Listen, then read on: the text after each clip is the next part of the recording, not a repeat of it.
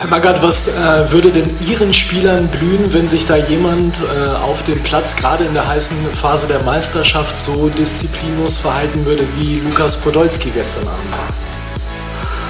Weiß ich nicht. So ab und zu noch ein bisschen schlagen. Es kommt immer dran, wie der andere es aufnimmt. Ne? Ach, Felix, wie ich deine Fußballweisheiten vermisse in der Liga. Aber jetzt sind ja ein paar Trainerjobs frei. Vielleicht kommt ja Magath dann doch zurück. Ich glaube, da würden wir uns alle sehr freuen. Damit hallo und herzlich willkommen zu einer weiteren Ausgabe von immer wieder Samstags mit mir, mit Linus.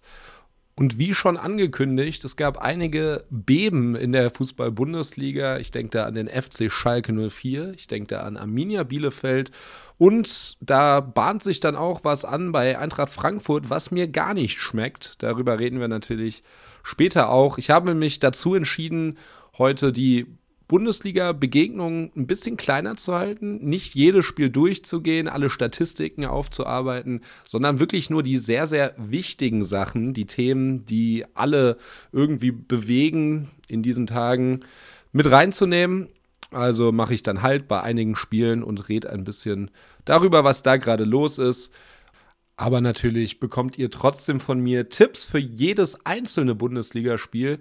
Nur nicht das ganze Drum und Dran bei jedem Spiel. Das lasse ich diese Woche raus. Dafür ist mehr Zeit für den Wettschein der Woche, mehr Zeit für die Quizfrage der Woche. Da ist der Lukas diese Woche mein Gast. Freue ich mich sehr drauf. Weil wenn der Lukas diese Woche die 5-Euro-Frage nicht richtig beantwortet, dann sind nächste Woche 10 Euro im Jackpot. Ihr merkt, mir geht's richtig gut. Ich kann mir mein Leben jetzt durch den Podcast finanzieren und dann soll natürlich auch ein bisschen für euch übrig bleiben. Also dem Lukas wünsche ich natürlich trotzdem ganz, ganz viel Glück. Das werdet ihr dann später in der Sendung hören. Hinzu kommt natürlich meine kleine Zeitreise im Fußball. Hinzu kommen die Zuhörerfragen, zu denen wir gleich kommen. Und dann gibt es auch noch was Neues heute. Das ist auch ein Grund, warum wir den Rest der Sendung ein bisschen kürzer halten. Und zwar haben sich einige gewünscht, dass ich vielleicht mal auf andere Sportarten eingehe. Ich bin ja auch ein großer Fan vom US-Sport, von der Formel 1, Tennis. Das sind so noch Sportarten, wo ich mich gut auskenne. Und ja, auch da möchte ich heute ein bisschen drauf blicken, was so in der letzten Woche passiert ist, was in der nächsten Woche passiert. Das möchte ich jetzt auch sehr gerne jede Woche machen. Zum Thema Football, da gab es gestern große Neuigkeiten, die ihr vielleicht gehört habt. Darüber werden wir reden. In der NBA steht das All-Star-Spiel an am Wochenende und so weiter und so fort. Auch darauf könnt ihr euch freuen. Natürlich fangen wir erstmal mit den Zuhörerfragen an. Haben mich wieder einige erreicht, über die ich mich gefreut habe. Und die erste kommt von Jan und der hat seine Augen so ein bisschen auf den Abstiegskampf bzw. Aufstiegskampf in der zweiten Liga gerichtet und hat dazu diese Frage. Hallo Linus, ich wollte dich einmal fragen, was du denkst, welche Vereine dieses Jahr aus der Bundesliga absteigen werden und welche Vereine von der zweiten Bundesliga aufsteigen werden in die erste Bundesliga. Denkst du, der HSV hat da noch eine Chance jetzt nach der Niederlage im Derby und meinst du, Schalke kann sich noch irgendwie retten oder ist es für sich schon vorbei? Ich freue mich schon auf deine nächste Folge, mein Lieber. Dankeschön. Ja, mein lieber Jan, vielen, vielen Dank für deine Frage. Sehr interessant. Ich würde mal sagen, wir fangen mal mit der Bundesliga an. Da ist es nämlich nicht so schwer, der FC Schalke 04 wird absteigen diese Saison. Da wird jetzt auch kein neuer Trainer und sogar Gerald Asamoah nicht helfen, denke ich persönlich. Aber ich glaube, das denken viele. Neun Punkte nach 23 Spielen, 16 zu 61 Torverhältnis. Also da spricht nicht mehr viel dafür, dass die Knappen in der Liga bleiben. Davor wird es aber doch noch interessant, glaube ich, weil der FSV Mainz 05 kommt dann als nächstes mit 17 Punkten. Die haben natürlich ein paar gute Spiele hinter sich, auch wenn es jetzt die Niederlage gegen Augsburg gab. Deswegen denke ich fast, dass Mainz es schaffen könnte. Ich glaube, dass Arminia Bielefeld den 17. Platz einnehmen wird. Da werde ich später auch noch drüber reden. Habe ich nicht verstanden, warum jetzt noch ein Trainerwechsel kommt. Das war eigentlich relativ klar, dass Bielefeld gegen den Abstieg spielen wird. So ist es jetzt auch. Ich finde, sie spielen schon über ihren Verhältnissen eigentlich. Und ich kann mir gut vorstellen, dass es jetzt weiter runtergeht und dass sie dann auch direkt absteigen. Und dann ist es so eine Frage. Vielleicht wird Mainz dann der Relegation spielen. Vielleicht aber auch der FC Köln. Ich denke, die Hertha, die jetzt auch sehr, sehr schlecht dasteht, wird sich irgendwie noch retten. Also, wenn ich tippen müsste, gehen am Ende Schalke, Bielefeld und, und Mainz, würde ich mal sagen. Gehen runter. Kann natürlich immer sein, dass sich eines der Teams dann noch in der Relegation durchsetzt. Und in der zweiten Liga ist es schwer. Die zweite Liga ist immer ein bisschen spannender oben als die Bundesliga. Und dieses Jahr gibt es auch wieder ein paar Überraschungsteams, sage ich mal. Der VfL Bochum und Holstein Kiel führen das gerade an, auf Platz 1 und 2, beide mit 45 Punkten. Dann kommt Kräuter Fürth auf dem dritten Platz mit 43 Punkten. Dann kommt der HSV mit 42. Also klar hat der HSV noch eine Möglichkeit, auch nach der Niederlage gegen Pauli. Und ich glaube, auch dieses Jahr ist es wieder Zeit für den HSV aufzusteigen. Ich kann es mir gut vorstellen könnte mir vorstellen, dass sie auf dem zweiten Platz hochgehen. Hinter Holstein Kiel, da habe ich einige Spiele diese Saison geguckt, die gefallen mir sehr, sehr gut. Haben ja auch im Pokal die Bayern rausgeworfen, also da steckt schon einiges dahinter. Ähm, ganz, ganz tolles Team. Die beiden gehen direkt hoch, denke ich, und dann wird der VfL Bochum in die Relegation kommen. Das sind jetzt meine Tipps, aber auch der KSC ist auf jeden Fall noch in Schlagdistanz. Dann Heidenheim, Düsseldorf. Also da kann noch einiges passieren, denke ich. Die zweite Liga sehr, sehr spannend diese Saison. Und wir werden sehen, was noch passiert. Ich hoffe, ich konnte deine Frage beantworten. Die nächste Frage kommt von einem Mann mit einem wunderschönen Namen. Und zwar vom Linus, vom Chiemsee. In Prien wohnt er nämlich. Und der guckt so ein bisschen in die Zukunft der Fußball-Bundesliga und äh, fragt, was da so in den nächsten Jahren passieren wird.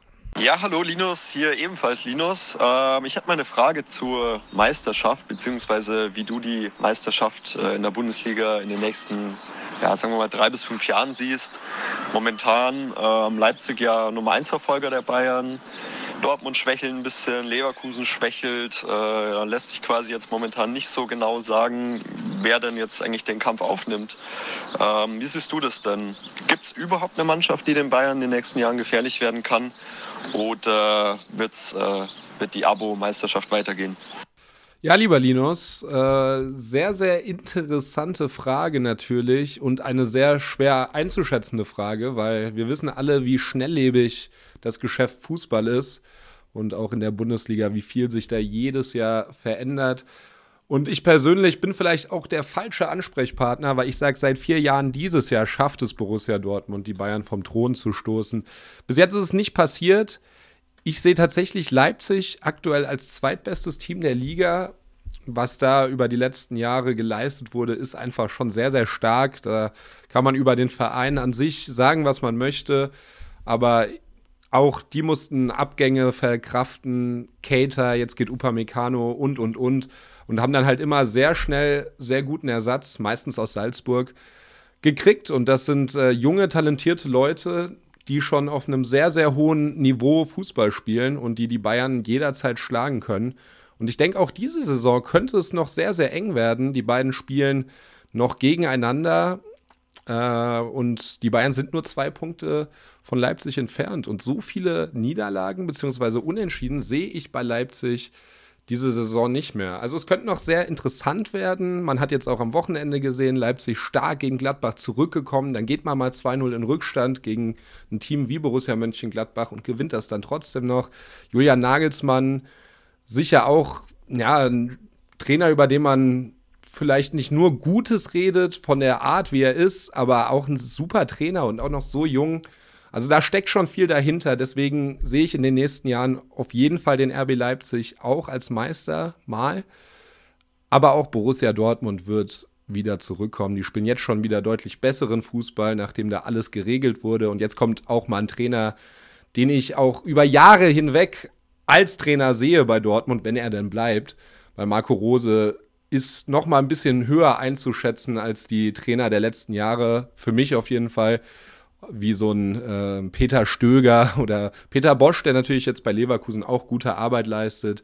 Oder auch wie Lucien Favre, der ja so eine kleine Historie damit immer hatte, dass er ein gutes Jahr bei den Vereinen hatte, wie bei der Hertha zum Beispiel damals oder bei Gladbach, ein, zwei gute Jahre. Und danach ging es dann meistens bergab. So war es bei Dortmund auch. Ich denke, Marco Rose wird da Konstanz äh, reinbringen in den Verein. Es kommt natürlich auch darauf an, wie lange kann man Spieler wie Haaland und wie Sancho halten. Weil wenn man diese Talente jetzt mal ein paar Jahre halten kann, dass die dann auch zu richtigen, gestandenen Fußballprofis ranwachsen, dann sind die Chancen natürlich viel größer. Aber ich denke, die nächsten Jahre werden interessant. Es werden keine Abo-Meisterschaften, wie du sagst, an den FC Bayern verteilt. Es wird immer enger, kann ich mir gut vorstellen. Und ich kann mir auch vorstellen, dass andere Teams noch dazukommen. Wie es in den letzten Jahren schon langsam ja, losging mit Teams wie Leverkusen und wie Gladbach, die sich auf jeden Fall nicht verstecken müssen und wie aktuell die Eintracht auch. Deswegen, es wird interessant. Vielleicht liege ich auch komplett falsch und die nächsten fünf Meisterschalen gehen wieder nach München. Ich hoffe persönlich, dass es nicht so ist und dass wir vielleicht mal wieder ein paar unterschiedliche Mannschaften sehen, wie Mitte der 2000er als Teams wie Wolfsburg oder der VfB Stuttgart oder Werder Bremen Meister wurden. Das würde die Liga deutlich interessanter und deutlich spannender machen. Die letzte Nachricht hat mich ja per Text über WhatsApp erreicht und zwar vom Jonathan. Und zwar, wie gut wird der BVB mit einer möglichen Dreifachbelastung durch die nächsten Wochen der Bundesliga kommen? Ist die Champions League sicher? Ja, gute Frage. Über den BVB habe ich ja auch schon öfters geredet hier im Podcast. Und auch als es da teilweise nicht so gut aussah, als wir vor ein paar Wochen in dieser Mini-Krise waren, war ich eigentlich immer sehr pro BVB und habe auch immer geglaubt, dass das jetzt nur für eine kurze Zeit ist dann kann man im Nachhinein sein, sagen, hatten sie auch ein bisschen Glück, dass diese Marco Rose News jetzt rauskam, weil ich glaube, das hat sie schon gestärkt. Jeder weiß jetzt, wo es hingeht, wo der Weg für Borussia Dortmund hinführt. Nächsten Sommer kommt ein sehr, sehr guter, erfahrener Trainer. Und jetzt kann man mit dem jungen Edin Terzic, der ja dann auch wieder Co-Trainer wird bei Dortmund, noch den Rest der Saison erfolgreich spielen. Und seitdem läuft es auch wirklich gut. Also Sieg in Sevilla, dann in der Bundesliga zweimal gewonnen. Die äh, Jungs wie Jaden Sancho, Erling Haaland, die ich ja schon vorhin erwähnt habe, spielen wirklich ihren besten Fußball wieder. Hinzu kommt, dass Leute wie Torgan Hazard jetzt zurückkehren. Dann wurde jetzt Renier am Wochenende eingewechselt, der Neuzugang, der ja bis jetzt noch gar nichts gebracht hat, hat auch direkt ein Tor gemacht. Munier ist wieder fit. Also da kommen lang, langsam die Verletzten wieder und das Team scheint sich gefunden zu haben. Deswegen glaube ich auch, dass Borussia Dortmund in die Champions League einziehen wird. Mal gucken, was jetzt heute Abend passiert, bevor ich aufnehme. Ähm, beziehungsweise der Podcast wird aufgenommen vor dem Spiel gegen Gladbach im Pokal. Aber auch da glaube ich, dass sie weiterkommen werden und dass sie dieses Jahr auch eine gute Chance haben, den zu gewinnen. Champions League, mh, hm, mal schauen. Ich denke, Sevilla ist definitiv machbar, gerade nach dem Hinspielsieg. Aber danach wird es schwer, weil dann gibt es wirklich nur noch absolute Top-Teams. Und ich würde sagen, Dortmund ist ein Top-10-Team in Europa. Aber das sind dann halt doch nochmal die anderen Teams aus dieser Top 10, die da alle dabei sind. Und da sehe ich Dortmund dann weiter unten. Aber man weiß natürlich nie. Ich glaube, da kann jeder jeden schlagen. Aber in der Bundesliga, zurück zur Frage, denke ich, dass Dortmund am Ende vielleicht sogar Dritter wird und äh, die Eintracht und Wolfsburg noch überholen kann. Vom Team her auf jeden Fall, da stehen die Chancen gut. Viel wird äh, sich auch entscheiden jetzt am Samstag, wenn es gegen die Bayern geht. Wenn sie die auch noch schlagen können, dann ist, glaube ich, alles wieder so ein bisschen beim Alten, beim BVB. Wir können auf jeden Fall sehr gespannt drauf sein, was da in der Zukunft alles passiert. Ja, und das war es auch schon wieder mit den Zuhörerfragen diese Woche. Waren wieder einige sehr, sehr gute dabei. Danke an alle, die mir geschrieben haben. Das macht mir immer sehr viel Spaß, mir die Fragen anzuschauen und sie dann zu beantworten. Und ja, macht das gerne so weiter. Ihr wisst ja, E-Mail an linus.urik.hotmail.com oder am allerbesten natürlich immer eine Sprachnachricht über WhatsApp an die 0152 294 02509. Falls ihr Fragen habt die ihr vielleicht gar nicht wisst oder einfach welche, bei denen euch interessiert, was da meine Meinung zu ist, dann beantworte ich das sehr, sehr gerne. So, und dann steigen wir doch direkt ein in den ja, 24. Spieltag oder auch in die Top-Themen der Woche der Fußball-Bundesliga. Wie erwähnt, ich werde jetzt nicht jedes Spiel komplett durchgehen, sondern mir an jedem Tag ein paar Vereine rauspicken, wo gerade was Interessantes passiert ist oder die vor ein paar interessanten Wochen stehen und die dann beleuchten. Und ich fange am Freitag an, da ist nämlich direkt ein sehr, sehr interessantes Spiel. Vielleicht kein hochklassiges, aber auf jeden Fall ein wichtiges für beide. Der FC Schalke 04 gegen den FSV Mainz 05. Mehr Abstiegskampf geht nicht. Schalke ist 18. Mainz ist 17. Aber bei Mainz sieht es natürlich gerade ein bisschen besser aus. Und bei Schalke, was da schon wieder los ist, unglaublich. Anfang der Woche wurde die komplette Führungsetage der Schalker rausgeworfen, rund um Jochen Schneider, der Trainer Christian Groß. Für mich einer der besten Trainer weltweit übrigens, will ich hier mal sagen. Und dann ist es doch auch nicht wichtig, ob man nach zwei Monaten die Namen der Spieler kann oder nicht. Also Christian Groß jetzt auch schon beim FC Barcelona als Koman-Nachfolger gehandelt. Da freuen wir uns alle sehr drauf, aber Schalke konnte auch er nicht retten. Dafür könnte das, und da möchte ich mich jetzt entschuldigen, weil letzte Woche habe ich eine Hörerfrage vom Joni gekriegt, der meinte, kann Gerald Asamoah theoretisch das äh, Schiff retten auf Schalke? Den habe ich dann natürlich ausgelacht. Was soll Gerald Asamoah da jetzt tun? Und jetzt ratet mal. Wer diese Woche einen neuen Job beim FC Schalke gekriegt hat, Gerald Asamoah, nicht schlecht, Joni, du hast es gewusst. Tatsächlich war ja Asamoah vorher schon bei Schalke als Manager der U23, meine ich, und äh, wird jetzt ja so eine Art Teammanager bei den Schalkern. Mal gucken, ob er da ein bisschen helfen kann. Der neue Trainer steht derweil noch nicht fest, aber Dimitrios Gramosis soll da ja, die erste Wahl sein. Der hat als Trainer fast alle Stellen beim VfL Bochum von der U15 bis zum Co-Trainer gemacht und hat dann letztes Jahr Darmstadt 98 für eine Saison betreut. Der scheint der Favorit zu sein und der würde tatsächlich auch mit in die zweite Liga gehen, so wie es heißt. Mal gucken. Also, was soll ich noch über Schalke sagen? Jede Woche wird es ein bisschen schlimmer. Jetzt gab es zuletzt die 5 zu 1 Niederlage gegen Stuttgart. Das ist bereits der vierte Trainerwechsel diese Saison. So viele hat Freiburg seit der Saison 91, 92, meine ich, nicht mehr gehabt. Also mal gucken. Es ist mal wieder ein Neuanfang. Mehr kann man ja jetzt auch nicht tun. Aber der Abstieg, der steht für mich schon lange fest. Und das könnte eine richtig knackige zweite Liga nächstes Jahr werden, denke ich gerade dran. Falls es der HSV zum Beispiel nicht schafft paar Traditionsvereine aus der dritten Liga noch hoch. Also hoffen wir mal, dass die Stadien dann wieder voll sein werden. Wäre schon eine feine Sache. Jetzt geht es gegen Mainz und ich gehe davon aus, dass Mainz dieses Spiel gewinnen wird mit 1 zu 2. Es könnte auch ein Unentschieden werden. Ich glaube aber nicht an einen Schalker Sieg. Und dann ja, ist man mit neun Punkten noch ein bisschen weiter weg von den Teams vor einem. Ja, Grüße gehen raus nach Schalke. Bessert euch, Freunde, bessert euch. So, mein nächster Blick, der geht nach Frankfurt. Und jetzt können die Leute gerne sagen, Linus, wir wissen, dass du Eintracht-Fan bist und sehr gerne über die SGE redest. Es gibt aber auch einfach so viele Gesprächsthemen gerade hier. Da ist zum einen natürlich die 1 zu 2 Auswärtsniederlage in Bremen am Freitagabend gewesen. Ein hitziges Spiel, gab einiges an Schimpfwörtern, die da zwischen den beiden Trainerbänken fielen. Florian Kofeld hat sich dann auch eher kritisch gegenüber der Eintracht geäußert. Ja, Herr Kofeld, da muss man aber auch sagen, dass das dann immer gegen die äh, Werderaner passiert und dass sie sich dann am Ende aufregen nach dem Spiel, ist vielleicht auch kein Zufall. Da gab es dann auch ein bisschen Stress zwischen Niklas Füllkrug und gefühlt der ganzen Eintrachtabwehr. Das ist aber nicht mein Hauptthema heute. Ich habe gerade hier fünf Minuten aufgezeichnet und über Freddy Bobic geredet und noch gesagt, wie sehr ich mich da freuen würde, wenn er bei der Eintracht bleiben würde. Jetzt kam aber gerade die Breaking News. Freddy Bobic wird im Sommer zu Hertha BSC Berlin wechseln, den Posten als Sportvorstand in Frankfurt aufgeben. Sehr, sehr traurige Nachrichten für uns Eintracht-Fans.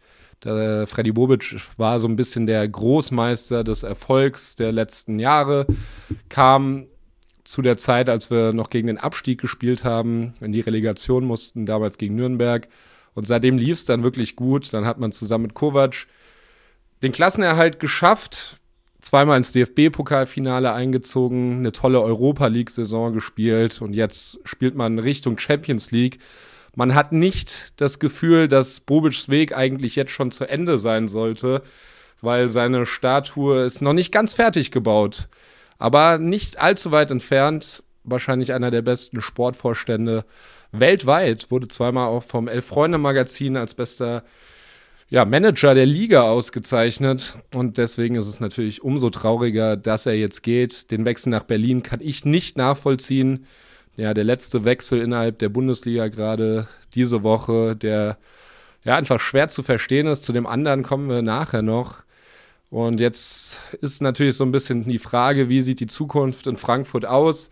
Christoph Spücher ist ein Name, der jetzt genannt wurde, der da vielleicht die Nachfolge antreten kann. Der war bis jetzt Sportvorstand in Bern bei den Young Boys, war da sehr, sehr erfolgreich in den letzten Jahren. Dazu kommt, dass er mal bei der Eintracht gespielt hat. Da war ich noch ein sehr, sehr kleines Kind, war immer so ein, ja, durchschnittlicher, aber relativ guter Links- und Innenverteidiger bei der Eintracht. Und er hat auch noch die Verbindung zu Adi Hütter. Die haben nämlich zusammen in Bern gearbeitet. Ja, und da große Erfolge gefeiert. Wäre vielleicht eine gute Lösung.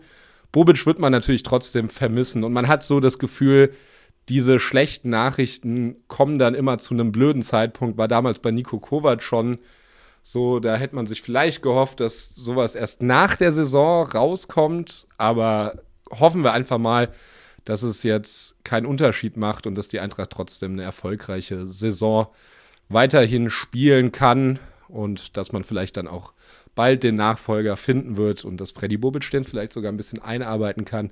Aber ja, sehr traurige Nachrichten, schwer zu verstehen. Was ist, wenn die Hertha jetzt absteigt? Was macht Bobic dann in der zweiten Liga? Da hilft auch alles Geld der Welt nichts. Das wäre dann ein verlorenes Jahr für ihn. Naja, ich wünsche ihm trotzdem alles Gute natürlich, so schwer es einem fällt. Gerade bin ich ein bisschen sauer. Aber er hat natürlich in den letzten fünf Jahren wirklich hervorragende Arbeit geleistet. Die Eintracht spielt am Samstag gegen den VfB Stuttgart. Die kommen gerade mit Rückenwind, haben den FC Schalke 04 5 zu 1 besiegt. Trotzdem denke ich, dass die Eintracht am Wochenende wieder einen Sieg feiern wird, wenn auch knapp mit 2 zu 1. Das letzte Spiel am Samstag, was ich gerne hier in den Podcast mit reinnehmen möchte, ausführlich, ist natürlich das Abendspiel um 18.30 Uhr. Bayern München gegen Borussia Dortmund, der deutsche Klassiker der letzten Jahre. Und ein sehr, sehr interessantes Spiel jetzt auch wieder, weil man in der letzten Zeit so ein bisschen das Gefühl hat, die Bayern schwächeln wieder eher und der BVB kommt so ein bisschen zurück. Ich glaube, vor drei Wochen hätte jeder noch auf die Bayern gesetzt. Dann kam aber dieses Unentschieden gegen Bielefeld hinzu, das 2 zu 1 in Frankfurt, was man verlor. Jetzt gab es wieder einen Sieg gegen den ersten FC Köln. Thomas Müller ist wieder zurück, Serge Gnabry ist wieder zurück, hat direkt einen Doppelpack gemacht am Wochenende. Aber der BVB, wie schon angekündigt, ist auch sehr, sehr gut drauf. Und deswegen glaube ich, dass es relativ eng werden könnte am Samstag. Und ich tippe fast auf einen Dortmunder Sieg, wenn die Sanchos und Haalands dieser Welt weiter so zaubern wie die letzten Wochen und der Rest auch seine Arbeit macht, glaube ich, gibt es da eine gute Chance. Könnte ein sehr ausgeglichenes Spiel werden. Bayern natürlich weiter in erster Meisterschaft. Ja, da ist natürlich RB Leipzig dann das Verfolgerteam. Trotzdem hat man wieder gute Chancen, den Titel an die Sebener Straße zu holen. Dortmund ist davon weit entfernt. Das wird dieses Jahr nichts auf jeden Fall. Aber dieses Spiel könnte natürlich ja schon so ein kleines Erdbeben in die Liga bringen. Wenn Dortmund das gewinnt und Leipzig gleichzeitig in Freiburg gewinnt, ist RB vorne. Und ich glaube, das wollen sich die Dortmunder auch nicht nehmen lassen. Spielen natürlich heute auch noch im Pokal gegen Gladbach. Da wird mal gucken, ob man vielleicht mal jemanden schont. Auch wenn ich sagen muss, die Chancen im Pokal zu gewinnen, gerade nach dem Bayern aus, sind dieses Jahr höher denn je. Und dann wird auf jeden Fall die erste Garde auflaufen in München. Ich glaube, Dortmund will dieses Spiel wirklich sehr, sehr gerne gewinnen. Edin Terzic will zeigen, unter ihm läuft's gut, wie es auch in den letzten Wochen so war. Und deswegen tippe ich hier auf einen 1 zu 2 Sieg für Borussia Dortmund. Natürlich möchte ich aber auch noch die anderen Samstagsspiele ganz kurz durchgehen und euch meinen Tipp dazu geben. Erstmal die TSG Hoffenheim, die jetzt gegen den VfL Wolfsburg ran muss. Wolfsburg einfach unschlagbar zurzeit, wirklich ein Riesenlauf, Dritter in der Tabelle. Und auch wenn jetzt Weichhorst und Gerhard, die da meistens für die Tore gesorgt haben, ob als Assistgeber oder als Torschütze, nicht mehr so gezündet haben, die letzten zwei, drei Spiele, kommen dann einfach die anderen. Also gegen Bielefeld beim 3-0 hat zum Beispiel Renato Steffen Doppelpack gemacht. Jetzt beim Sieg gegen die Hertha hat äh, Maxence Lacroix getroffen, der Innenverteidiger, der scheinbar auch auf der Liste von Marco Rose ist für den BVB im Sommer. Wäre, glaube ich, eine sehr, sehr gute, eine gute Verstärkung für den BVB, gerade in der Innenverteidigung. Wo ja vielleicht noch so ein bisschen einer fehlt, habe ich immer das Gefühl. Sagadu häufig verletzt. Und dann hat man eigentlich nur Hummels und Akanji. Wäre sicher kein schlechter.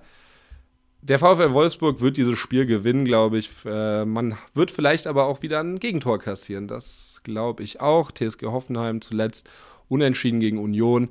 Spielen eine solide Saison, keine wirklich gute. Wolfsburg gewinnt mit 1 zu 2.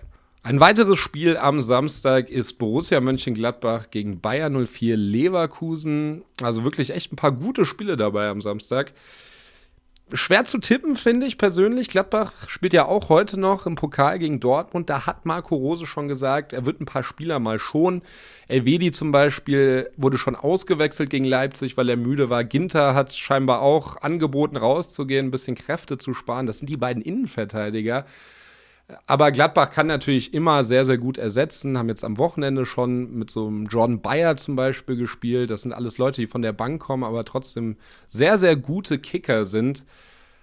Muss man gucken. Gladbach läuft es natürlich aktuell nicht allzu gut. Jetzt gab es die Niederlage gegen Leipzig, die ja, man sicher auch verhindern konnte. 2-0 zur Halbzeit geführt und dann war Leipzig am Ende einfach abgezockter kann man froh sein, dass jetzt Bayer Leverkusen kommt. Bei denen läuft es nämlich aktuell auch nicht so gut. Da war man ja noch vor der Winterpause auf Platz 1, mittlerweile nur noch Sechster, zuletzt eine Niederlage gegen den SC Freiburg am Wochenende. Und da scheinen gerade alle Flügelspieler gelb gesperrt auszufallen. Letzte Woche war es Diaby, jetzt ist es Leon Bailey. Eine ganz unnötige gelbe Karte noch gekriegt gegen Freiburg.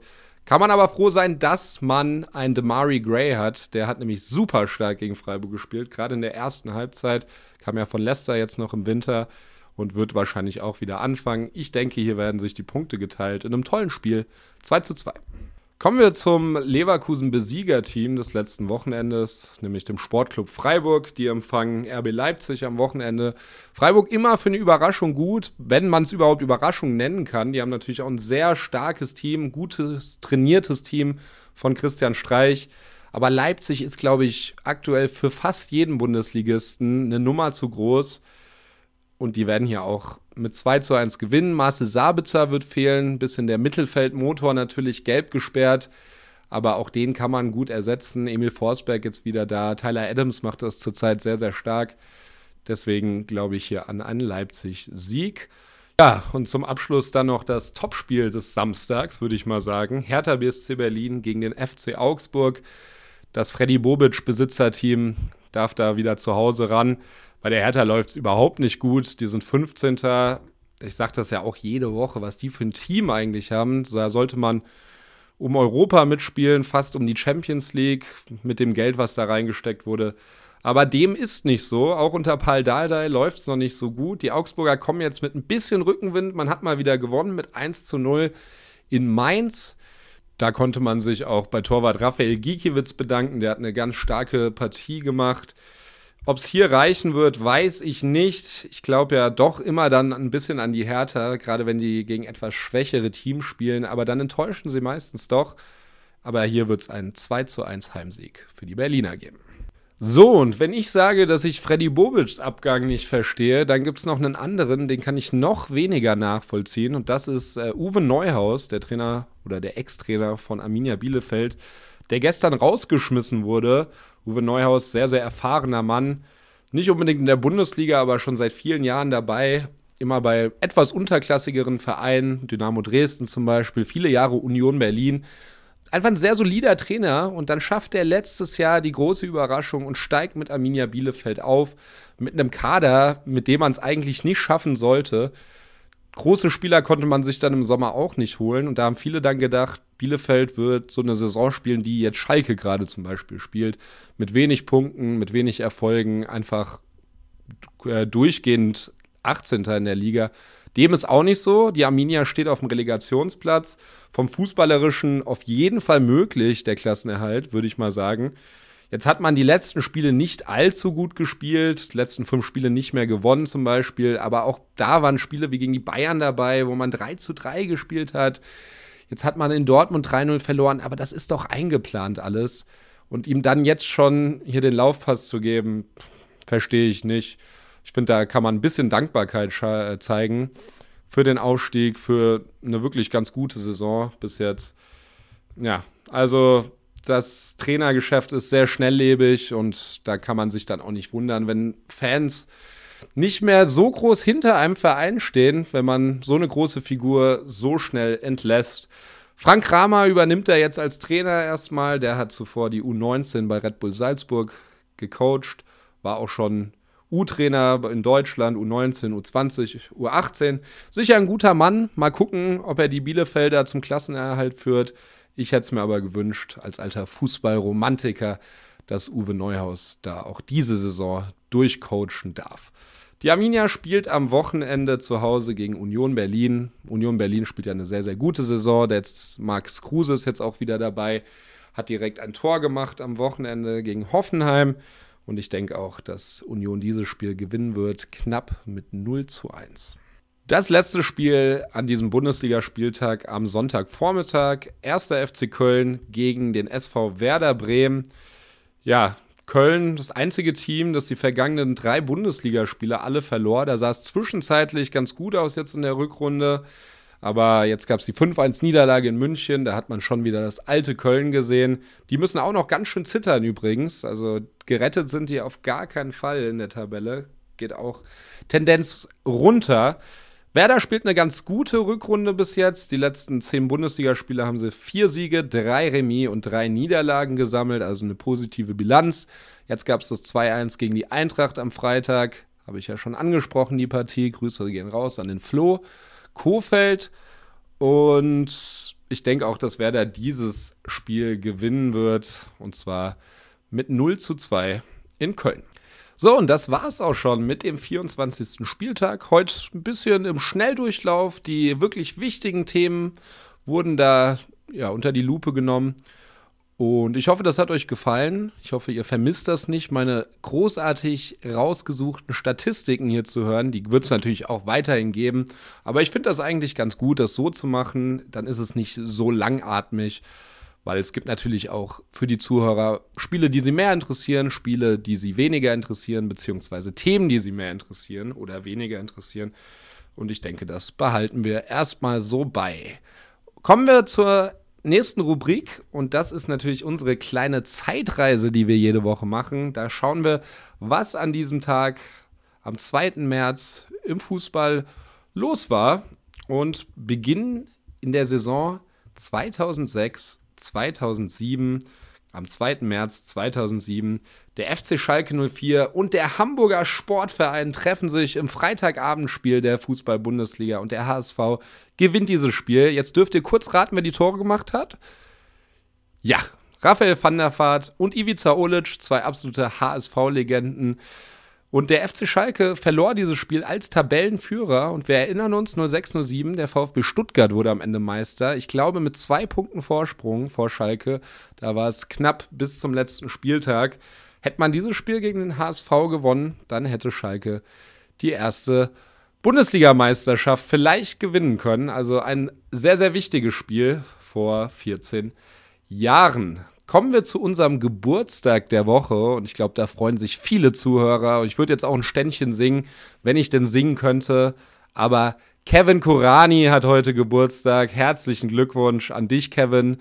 39 Jahre wird die alte Schalke- und Stuttgart-Legende. Und wenn ich Kevin Kurani jetzt eine Frage stellen dürfte, dann wäre das, wie feierst du denn heute, Kevin? Wolltest du mich verarschen oder? Ich antworte nicht auf seine Scheißfrage ehrlich gesagt. Ja, ist doch gut, Mann. Ich wollte nur fragen. Aber das darf man scheinbar heutzutage auch nicht mehr. Trotzdem alles Gute an dich, Kevin Kurani.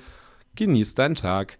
Zum Abschluss wollen wir noch einen kleinen Blick in das Jahr 1962 werfen. Das hat jetzt mit Fußball nichts zu tun, aber es ist auf jeden Fall ein Meilenstein in der Geschichte des Basketballs.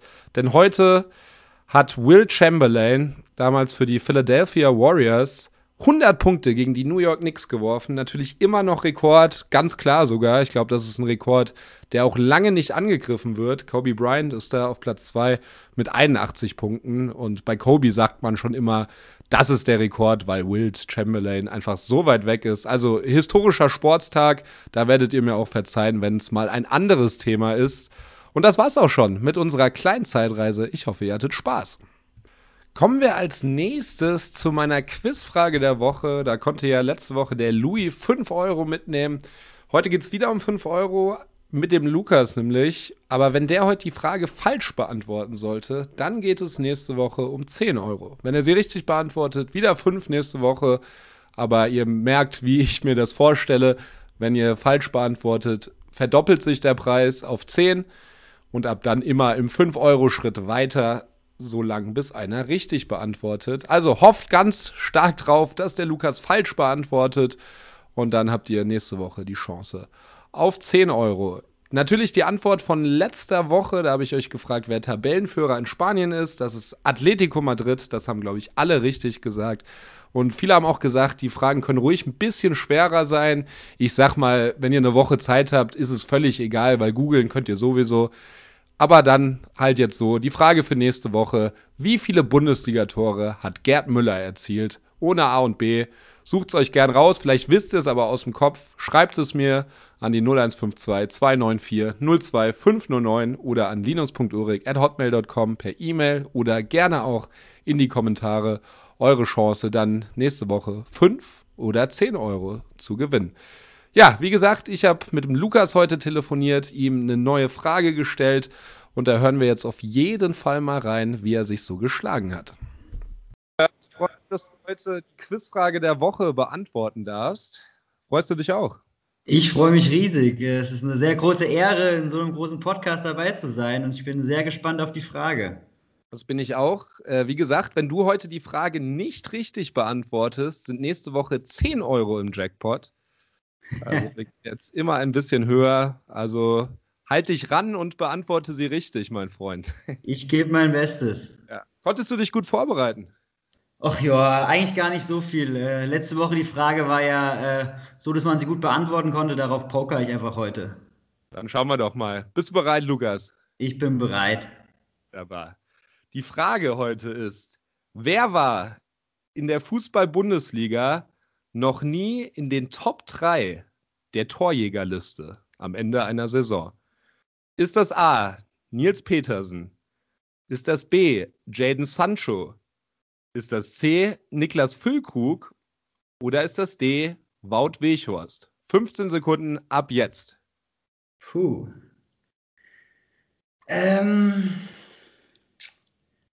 ich würde dann sogar Niklas Füllkrug sagen, weil er, glaube ich, doch zu oft immer verletzt war. Du sagst Niklas Füllkrug und das ist die falsche Antwort, Lukas. Tut mir leid. Niklas Füllkrug 2017, 2018 mit Hannover 96 sogar damals in den Top 3. Genauso wie in der gleichen Saison Nils Petersen. Also die waren 2 und 3. Mhm. Jaden Sancho hat es letztes Jahr geschafft genau. und Wout Wiechhorst war schon zweimal Vierter, wo er ja auch diese Saison steht. Also knapp vorbei. Tut mir leid. Verrückt, alles klar, schade. Ja. Frage war nicht leicht, du hast gut mitgespielt. Ich äh, verstehe auch deine Ansätze mit Niklas Füllkrug, war immer viel verletzt, aber eine richtig gute Saison hatte er. Na, dann hoffe ich mal, dass nächste Woche jemand die 10 Euro knackt. Das hoffen wir beide. Ich bedanke mich bei dir, Lukas, und wünsche dir noch einen schönen Tag. Danke dir, mach's gut, ciao. Ja, schade, lieber Lukas. Das war keine leichte Frage, das gebe ich zu, in den 15 Sekunden. Aber so soll es natürlich auch sein. Wie gesagt, nächste Woche gibt es dann 10 Euro zu gewinnen. Das erste Mal in diesem Podcast. Bewerbt euch gerne, beantwortet mir die Frage, wie viele Tore hat Gerd Müller in der Bundesliga erzielt. Und dann seid ihr auf jeden Fall im Lostopf und ich werde euch kontaktieren, ob ihr es geschafft habt. Ja, ich freue mich auf nächste Woche. Jetzt freue ich mich erstmal auf meine Manager-Geheimtipps bei Comunio und Kickbase. Das sind heute zwei größere Spieler erstmal dabei, die man ja eigentlich immer auf dem Zettel haben sollte. Der erste ist Serge Gnabry vom FC Bayern München. Der war ja jetzt verletzt, kam aber am Wochenende gegen Köln rein und hat direkt einen Doppelpack gemacht. Und bis jetzt hat er noch nicht die überragende Saison gespielt, die man sich vielleicht erhofft von Serge Gnabry. Aber deswegen dürfte er auch noch nicht allzu teuer sein. Teuer ist er immer, aber vielleicht gerade noch stemmbar aktuell. Und wenn er jetzt so weitermacht, dann würde sich auf jeden Fall lohnen, im Endeffekt doch einer der besten Offensivspieler der Liga. Der zweite Spieler kommt vom VfL Wolfsburg, ist kein Offensivspieler. Der heißt Paulo Ottavio, der zurzeit sehr, sehr stark für Wolfsburg spielt. Geniale Punkte gemacht am Wochenende, habe ich gerade mal nachgeschaut gegen die Hertha. Und einer, auf den ihr auf jeden Fall zählen könnt und für den Marktwert sicherlich ja nicht nur eine Alternative, sondern ein wirklich guter Spieler. Der dritte, der kommt von RB Leipzig da habe ich ja schon angekündigt, ist Marcel Sabitzer jetzt erstmal gelb gesperrt fürs nächste Wochenende, wird dann erst gegen die Eintracht die Woche drauf spielen. Und ich denke, dass Emil Forsberg wieder zurückkehren wird in die Startelf. Forsberg natürlich ein sehr, sehr starker Offensivspieler, bisschen Verletzungspech diese Saison, häufig auch nicht gespielt. Liegt natürlich auch an der Konkurrenz da im Mittelfeld, aber ich kann mir gut vorstellen, dass Nagelsmann ihm jetzt die Chance wieder geben wird am Wochenende. Und ja, in Abwesenheit von Sabitzer schießt der zum Beispiel auch die Elfmeter, wenn ich mich nicht täusche. Deswegen, das sind meine drei Empfehlungen für dieses Wochenende. Kurz und knackig, die würde ich mir kaufen, wenn ihr die Chance habt und wenn ihr sie euch leisten könnt.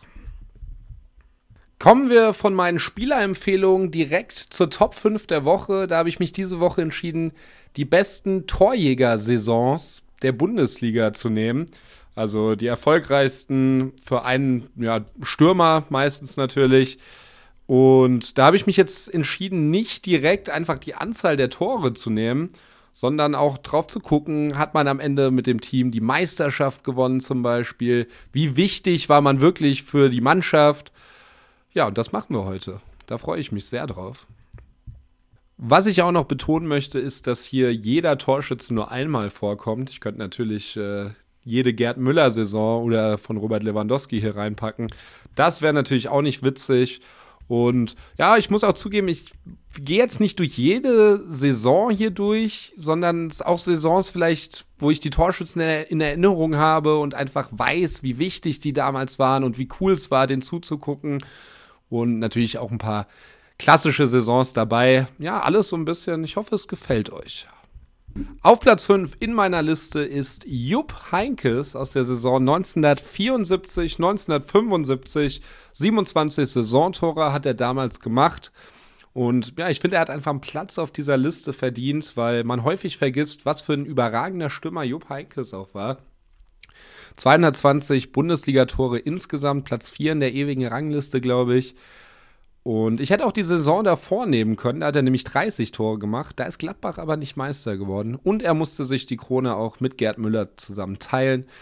Und ja, vielleicht war das dann einfach die überragende Saison des Jupp Heinkes, der ja die 70er Jahre im deutschen Fußball und gerade diese dominante Zeit von Borussia Mönchengladbach, über die man ja heute noch spricht, mitgeprägt hat und einer der besten Fußballer auf der ganzen Welt war damals. Deswegen ist er bei mir auf Platz 5. Auf Platz 4 kommt ein Brasilianer, an den sich bestimmt auch noch viele von euch erinnern können. Damals mit 28 Toren in der Saison 2008-2009. Das ist natürlich Grafitsch oder Grafit oder Graffite. Da konnte man sich immer ein bisschen aussuchen, wie man den ausspricht. Ja, das war natürlich die sensationelle Saison vom VfL Wolfsburg damals unter Trainer Felix Magath, wo alles weggeschossen wurde. Und ich glaube, viele erinnern sich gerade an ein Tor von Grafit und das war gegen den FC Bayern beim 5 zu 1 Sieg. Ja, das alles überragende Spiel dieser Saison, wo dann die Meisterschaft auch so ein bisschen sicher gemacht wurde, wo alle wussten, der VfL ist einfach besser als die Bayern diese Saison. Da ist Grafit hat die ganze Abwehr auseinandergenommen und den Ball noch schön mit der Hacke gegen die Laufrichtung von, glaube ich, Andreas Ottel oder Christian Lell, die dann da angegrätscht kamen gespielt, an Hans-Jörg Butt vorbei. Also man merkt, es war jetzt vielleicht auch nicht das beste Bayern-Team aller Zeiten. Aber Grafit, der war schon wirklich ein wahnsinnig guter Spieler. Ich glaube, der war auch damals schon Anfang, Mitte 30. Also da hat er dann seinen Höhepunkt erreicht. Mit seinem kongenialen Sturmpartner Edin Dzeko natürlich, der nicht viel weniger Tore gemacht hat und die Saison darauf sich die Torschützen äh, Krone holen durfte. Ja, deswegen natürlich auch Grafit der hier einen Platz verdient hat auf der Liste. Und ich sage euch ganz ehrlich, ich komme hier gar nicht aus dem Samba-Tanzen raus. Wir haben einen weiteren Brasilianer und wahrscheinlich einer, an den ihr euch noch besser erinnern könnt als an Grafit. Ich weiß nicht, ob wegen Fußball oder wegen seinen Reality-Show-Erfolgen. Hier kann nur Ailton spielen. Saison 2003, 2004, 28 Tore. Entschuldigung. Hat er gemacht damals. Ja, und das war die erste Bundesliga-Saison, an die ich mich persönlich sehr aktiv erinnern kann. Auch aus unschönen Gründen. Die Eintracht ist damals abgestiegen. Aber Werder Bremen hat einfach mit Abstand den besten Fußball Deutschlands gespielt. Und auch da gab es ein Spiel, an das sich viele erinnern. Das war in München. Da haben sie nämlich wirklich die Meisterschaft an dem Tag klar gemacht. 31. oder 32. Spieltag. Da hat Ailton auch ein wunderschönes Tor gemacht, ins lange Eck den Ball gelupft an Olli Kahn vorbei. Die anderen Tore damals übrigens Johann Miku und Ivan Klasnic. Das zeigt, was für ein tolles Team Werder hatte ja, das ist, glaube ich, einfach so ein Ding. Wenn man die Bayern in so einem Spiel besiegt in der Saison und dann noch so ein schönes Tor macht, am Ende Meister wird, dann erinnert man sich daran. Das haben wir ja bei Grafit auch schon gesehen. Ja, leider Ailton kein One-Season-Wonder. Er hat auch vorher schon für Werder gut gespielt, aber mit seinem Wechsel spätestens im Jahr darauf zum FC Schalke 04 ging es dann leider bergab, aber viele erinnern sich an ihn. Und ja, es war einfach eine super starke Saison und auf jeden Fall Platz 3 wert. Auf Platz 2 kommen wir zum einzig aktiven Bundesligaspieler. Das ist natürlich Robert Lewandowski. Ja, und da hätte ich mich jetzt frei entscheiden können, welche Saison ich da nehme. Ja, eine dieser Bayern-Saisons natürlich, wo sie immer Meister wurden und Lewandowski immer Torschützenkönig wurde. Außer in einer Saison, da hat er gegen Aubameyang verloren. Aber ich habe mich für die letzte entschieden. 34 Tore, sensationell. Also ich glaube, in meinem Leben habe ich selten so einen dominanten Mittelstürmer gesehen. Ich glaube, das geht vielen so, gerade jetzt zu der Zeit. Man muss ja auch sagen, würde ich diese Liste in zwei, drei Monaten machen, wäre er vielleicht sogar noch einen Platz weiter oben. Aber die Saison läuft eben noch und ich will jetzt hier nichts vorwegnehmen. Aber Robert Lewandowski, Weltfußballer des Jahres, hat auf jeden Fall den zweiten Platz sich verdient. Der Grund aber, dass er noch nicht Erster ist, ist natürlich der legendäre Gerd Müller und die Saison 1971, 1972. Vorhin habe ich die 100 Punkte von Will Chamberlain in der NBA angesprochen und das Gegenstück im deutschen Fußball sind so ein bisschen die 40 Tore von Gerd Müller. Diese 40, die kennt jeder und ja, also wenn man sich diese Liste der Torschützenkönige durchliest, Anfang der 70er, Ende der 60er, es ist nur Gerd Müller mit überragend vielen Toren. Zwei Jahre zuvor hat er 38 gemacht, aber das ist natürlich die Saison, die seine Karriere geprägt hat und an die man sich immer noch erinnert, gerade wie gesagt, an diese Zahl 40. Deswegen ist Gerd Müller noch meine Nummer 1, aber ja, wenn man sich Lewandowski gerade in dieser Saison anguckt, dann kann man sich schon vorstellen, dass es da vielleicht bald den Führungswechsel geben wird. Das war meine Nummer 5 der Woche. Hat mir sehr Spaß gemacht, ein bisschen auch in alten Zeiten rumzureisen und sich an alte Spieler zu erinnern. Man muss ja auch sagen, heute die Brasilianer kommen hier nicht zu kurz. Grafit, Ailton, Kevin Kurani. Ich bin froh, dass es euch in meinem Leben gibt. Kommen wir jetzt noch zu einer neuen Rubrik und zwar nur das Neueste aus der Welt des Sports, wo ich so ein bisschen auf andere Sachen eingehen möchte, aber nicht nur auf andere Sachen. Ich bleibe auch beim Fußball, aber von der Bundesliga werde ich weggehen und mir ein bisschen die Sachen im Ausland angucken. Das haben sich viele gewünscht von euch, die gesagt haben, werft doch auch mal einen Blick auf die anderen Ligen oder was vielleicht in der Champions League so los ist. Das werde ich dann in dieser Rubrik machen und ja, vielleicht auch dann öfters in nächster Zeit ein bisschen über das Ausland reden. Das macht mir natürlich auch immer sehr viel Spaß. Aber wir gehen auch vom Fußball weg und reden über andere Sportarten, laden uns hier ein paar Experten für was anderes ein. Heute habe ich den Alex zum Beispiel, dazu kommen wir aber gleich noch. Erstmal fangen wir mal an und gucken in die Premier League, wo ja Man City, was ich auch schon erwähnt hatte, komplett dominiert und wahrscheinlich die Liga gewinnen wird. Beim FC Liverpool und bei unserem aller Liebling Jürgen Klopp sieht es ja die Saison nicht allzu gut aus. Viele Verletzungen, der absolute Motor des Teams, gerade in der Abwehr, Virgil van Dijk, ewig ausgefallen. Aber jetzt könnte es wieder ein bisschen besser aussehen für die Zukunft. Man hat ja in der Champions League mit 2 zu 0 gegen Leipzig das Hinspiel gewonnen, wird da wahrscheinlich weiterkommen und dann ist natürlich alles möglich. Dann hat man jetzt äh, gegen Sheffield 2 zu 0 gewonnen Die sind auch Tabellenletzter. Trotzdem war das, glaube ich, sehr, sehr wichtig, vor allem weil jetzt auch ein paar Spieler wiederkommen, zum Beispiel Fabinho, einer der Topstars im Mittelfeld. Das ist, ja, das gönne ich dem FC Liverpool. Das ist auch so ein Verein im Ausland, den ich einfach sehr, sehr gerne mag, wo ich mich sehr für Jürgen Klopp gefreut habe, auch, dass sie jetzt die Meisterschaft letzte Saison geholt haben und die Champions League davor. Und alle Fans sagen ja, werft das ganze Team raus, bevor Jürgen Klopp geht. Aber wir erinnern uns, auch als er Dortmund verlassen hat, da haben sie mal eine ganz, ganz schlechte Hinrunde gespielt, waren, glaube ich, sogar letzter. Und dann hat Jürgen Klopp von alleine gesagt, dass er jetzt geht. Also er findet dann auch den richtigen Weg, beziehungsweise den richtigen Zeitpunkt zum Absprung. Ich denke aber, seine Reise wird hier noch nicht zu Ende sein. Also bis man keine Meisterschaft gefeiert hat mit den Fans, wird man ihn, glaube ich, noch da auf der Trainerbank sehen. Und dann nimmt er vielleicht ein kleines Sabbatical und wird vielleicht doch noch Nationaltrainer. Ich weiß nicht, was der nächste Schritt wäre für einen Jürgen Klopp. Der hat jetzt bei seinem Heimatverein Mainz 05 war er Trainer. Dann hat er den großen Borussia Dortmund äh, oder den großen BVB geformt damals in den zwei Meistersaisons. Dann noch der Sprung ins Ausland, ein Traditionsclub wie den FC Liverpool auf Vordermann gebracht, große Erfolge gefeiert. Die Statue vom Stadion hat er sich gesichert. Was ist der nächste Schritt? Wird man nochmal Nationaltrainer? Geht man vielleicht noch zu Real Madrid oder so? Ich glaube, auch ein großer Traum von jedem Fußballtrainer. Würde mich eure Meinung auch sehr interessieren. Was meint ihr, macht Jürgen Klopp noch? Und was ist eure Meinung zum FC Liverpool insgesamt? Ja, kommen wir jetzt vom Fußball zu einer anderen Sportart und zwar zum Basketball. Da ist jetzt am Wochenende das All-Star-Game, was immer so ein bisschen das Zeichen ist, dass fast die Hälfte der Saison, dieses Jahr eine etwas kürzere Saison, vorbei ist. Und ich finde, man kann einfach mal ein bisschen auf den Zwischenstand gucken in der Eastern und Western Conference. In der Eastern Conference führen die 76ers das Ganze an was auch an Joel Embiid liegt. Der Center von den 76ers spielt eine überragende Saison, eine MVP-Saison, könnte man fast sagen. Also da ist er auf jeden Fall ein Frontrunner für.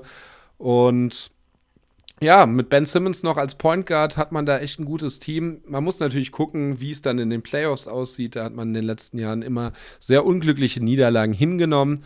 Dahinter stehen dann die Brooklyn Nets. Das haben vielleicht einige, auch wenn sie nicht so Basketball interessiert sind, mitbekommen. Die haben sich nämlich ein neues Superteam da ähm, ja, zusammengebaut. Da spielen jetzt Kyrie Irving, Kevin Durant und James Harden, drei All-Stars zusammen. Und das läuft bislang richtig gut. Viele hatten ja da die Befürchtung, wenn man so drei Charaktere zusammenpackt, dass ja, sich dass sie sich häufig nicht einig sein werden und vielleicht dadurch viele Spiele wegwerfen. Das ist bislang nicht der Fall. Kevin Durant aktuell auch verletzt, aber auch wenn die drei zusammengespielt haben, hat James Harden auf viele Würfe verzichtet und ist jetzt eher der große Assistgeber bei den Nets. Und die anderen beiden machen ihre Rolle auch super. Mal sehen, wie es wird, wenn es dann spannender wird in den Playoffs oder wenn man in die Finals kommen sollte wer nimmt dann den letzten Shot in der letzten Sekunde? Das wird man dann sehen. Aber solange sie sich einig sind, sind sie für mich eigentlich die Favoriten diese Saison auf den Titel. Den dritten Platz nehme ich hier auch noch mit und das sind die Milwaukee Bucks. Ja, was soll man zu den Bucks sagen? Schon die letzten Jahre immer überragend, immer eigentlich die Eastern Conference angeführt. Janis Antetokounmpo natürlich zweimaliger MVP die letzten beiden Jahre, der überragende Spieler in der NBA. Gibt vielleicht ein paar Spieler, die diese Saison besser waren bis jetzt, aber jetzt kommt er langsam rein. Hab das Spiel jetzt vor vorgestern gegen die Clippers gesehen, da war er dann wieder eine Macht und ist wirklich ein toller Spieler. Wenn er jetzt noch einen guten Wurf findet, dann wäre er wirklich der perfekte Spieler, aber allein seine Freiwürfe lassen äh, zu wünschen übrig. Trotzdem bin ich ein Riesenfan. Und ja, auf Platz 4 übrigens hier die New York Knicks, das sehe ich gerade erst, ein bisschen überraschend, aber ja, auch die spielen eine gute Saison. Julius Randle, wahrscheinlich seine beste Saison bis jetzt. Jetzt haben sie Derrick Rose noch geholt, der macht das auch ganz gut. RJ Barrett in seinem zweiten Jahr findet auch immer mehr zu sich selbst. Aber bevor ich hier zu lang quatsche, gehen wir nochmal rüber in die Western Conference. Da haben wir auf Platz 2 und auf Platz 3 die beiden LA-Teams. Das ist nicht groß überraschend. Die Lakers, die ja auch amtierender Champion sind, auch wenn AD jetzt viele Spiele wieder verpasst hat, LeBron spielt einfach auch weiterhin überragend, auch in seinem hohen Alter. Die Clippers mit Paul George und Kawhi Leonard spielen auch sehr, sehr stark. Ich hoffe, dass die beiden dieses Jahr in den Playoffs aufeinandertreffen werden. Das war ja im letzten Jahr nicht der Fall, obwohl einem da das große Battle of LA versprochen wurde. Dazu kam es dann leider nicht. Aber jetzt möchte ich auch gar nicht weiter über die LA-Teams reden, weil auf Platz 1 sind die Utah Jazz, die eine ganz, ganz starke Saison spielen. Hat so sich vielleicht auch keiner vorgestellt, dass die gut sind, weiß jeder. Aber wirklich so dominant und dann doch ja, relativ gepolstert vor den Lakers und den Clippers mit ihren Stars. Donovan Mitchell, Rudy Gobert. Da macht einfach jeder seinen Job sehr, sehr gut. Bogdanovic haben sie noch einen guten Shooter. 27 zu 8 stehen die. Also die Playoffs wird ihn keiner mehr nehmen und ja, werden auch einen guten Seed abgreifen. Mal gucken, wie das weitergeht. Gestern haben sie verloren gegen die New Orleans Pelicans mit einem meiner Lieblingsspieler, Zion Williamson. Auch ein ganz junger, athletischer, richtig guter Spieler. Die machen sich auch sehr, sehr gut. Ja, ich wollte euch einfach mal einen kleinen Überblick zum Basketball geben. Wenn es da große Infos gibt oder Verletzungen oder Punkt, Punkt, Punkt oder sowas wie jetzt LeBron hat ja sich mit Slatan Ibrahimovic in den Medien so ein bisschen um Politik gestritten oder wie viel ein Sportler über Politik sagen soll und seine Meinung äußern soll. Sind natürlich auch interessante Themen, werde ich dann so demnächst mit reinbringen, aber da es jetzt das erste Mal war, wollte ich euch da erstmal einen kleinen Überblick geben, falls ihr jetzt nicht die NBA so aktiv verfolgt. Und in den nächsten Wochen reden wir dann auch über andere Themen, wie zum Beispiel, ob es denn überhaupt nötig ist, dieses Jahr ein All-Star-Game zu machen während der Pandemie. Naja, das ist natürlich, die Meinung ist jedem selbst überlassen. Kommen wir zum Abschluss noch zu einem anderen Lieblingssport von mir, und zwar dem American Football. Da gab es gestern ein kleines Beben. JJ Watt, einer der überragenden Defender, spielte Defensive End, geht zu den Arizona Cardinals, war ja davor bei den Houston Texans, jetzt Free Agent gewesen und die Cardinals haben sich ihn geschnappt. Die haben ganz gute Arbeit in den letzten zwei Jahren geleistet, haben sich den Number One Pick von vor zwei Jahren, Kyler Murray, als Quarterback geholt. Dann äh, DeAndre Hopkins, letztes Jahr einer der besten Wide Receiver. Und die erste Person, an die ich gedacht habe, als ich die News gehört habe, war mein guter Freund Alex, mit dem ich zusammen studiert habe, der auch Football-Experte ist, auch einen eigenen Podcast äh, macht, wo ich auch schon zu Gast war. Solltet ihr auf jeden Fall reinhören, habe ich letzte Woche auch schon hier beworben.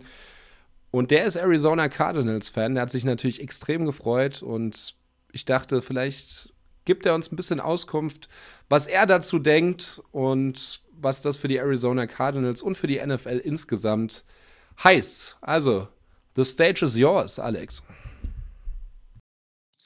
Ja, Linus, ich freue mich natürlich, dass du da direkt an mich gedacht hast bei diesen Neuigkeiten. Und ich lege gleich mal los, ein bisschen darüber zu erzählen, was da passiert ist mit den Cardinals und mit JJ Watt, ähm, der Defensive End, der 2011 von den Texans mit dem elften Pick im NFL Draft ausgewählt wurde, hat jetzt einen Vertrag unterschrieben bei den Arizona Cardinals. Es ist ein Zweijahresvertrag über 31 Millionen Dollar. Ähm, 23 Millionen davon garantiert. Ist viel Geld für so einen alten Pass-Rusher. Aber ich bin auf jeden Fall der Meinung, das ist ein sehr gutes Signing. Es kamen auch schon Berichte raus, dass die Coles und Browns äh, anscheinend sogar mehr Geld noch geboten haben als die Cardinals. Er hat sich trotzdem für Arizona entschieden. Wahrscheinlich auch, weil er gesehen hat, dass es ein sehr guter Fit ist für ihn in dieser Defense ähm, von Vance Joseph, ähm, dem Defensive Coordinator der Cardinals, äh, der auch drei Jahre schon bei den Houston Texans mit ihm zusammengearbeitet hat. Damals noch als Defensive Backs Coach. Trotzdem gibt es da eine gewisse Familiarität und ähm, Verständnis äh, der Defense natürlich. Und nochmal zu Chandler Jones. Ähm, die Cardinals haben jetzt die beiden Spieler, die seit 2012 die meisten Sex gemacht haben, tatsächlich. Ähm, Chandler Jones äh, führt diese Liste an mit 97 Sex und danach kommt schon JJ Watt mit 95,5 Sex. Ist also nicht schlecht, äh, zwei Spieler dieses Kalibers in einer Defensive Line zu haben. Ähm, Chandler Jones, der ja Outside Linebacker spielt und JJ Watt Defensive End und in dem Scheme von Vance Joseph können die dann sogar an der gleichen Seite spielen, was natürlich ein riesen Mismatch ist, weil du kannst nicht beide auf der gleichen Seite doppeln. Ähm, und auch für die Pass Rusher auf der anderen Seite wird es Möglichkeiten geben, da Plays zu machen. Ähm, ich bin super begeistert von dem Signing. Glaube, dass JJ Watt auch viel Leadership mit in dieses Team bringen können, kann. Und ja, Mann, let's go to the playoffs, Arizona. Ja, Alex, vielen, vielen Dank für deine Meinung. Ich weiß, wenn ihr jetzt vielleicht nicht so viel mit Football zu tun habt, war das einiges an Fachchinesisch, was ihr da gerade gehört habt. Das ist natürlich äh, etwas, was Alex und ich, die ja seit Jahren die NFL verfolgen und große Fans sind, dann ein bisschen besser verstehen, aber auch, auch zu Football oder zu anderen Sportarten. Wenn ihr Fragen habt, stellt sie mir sehr gerne. Ich versuche sie dann so ja, so gut wie möglich zu beantworten und in einer Sprache, wo ihr es vielleicht versteht.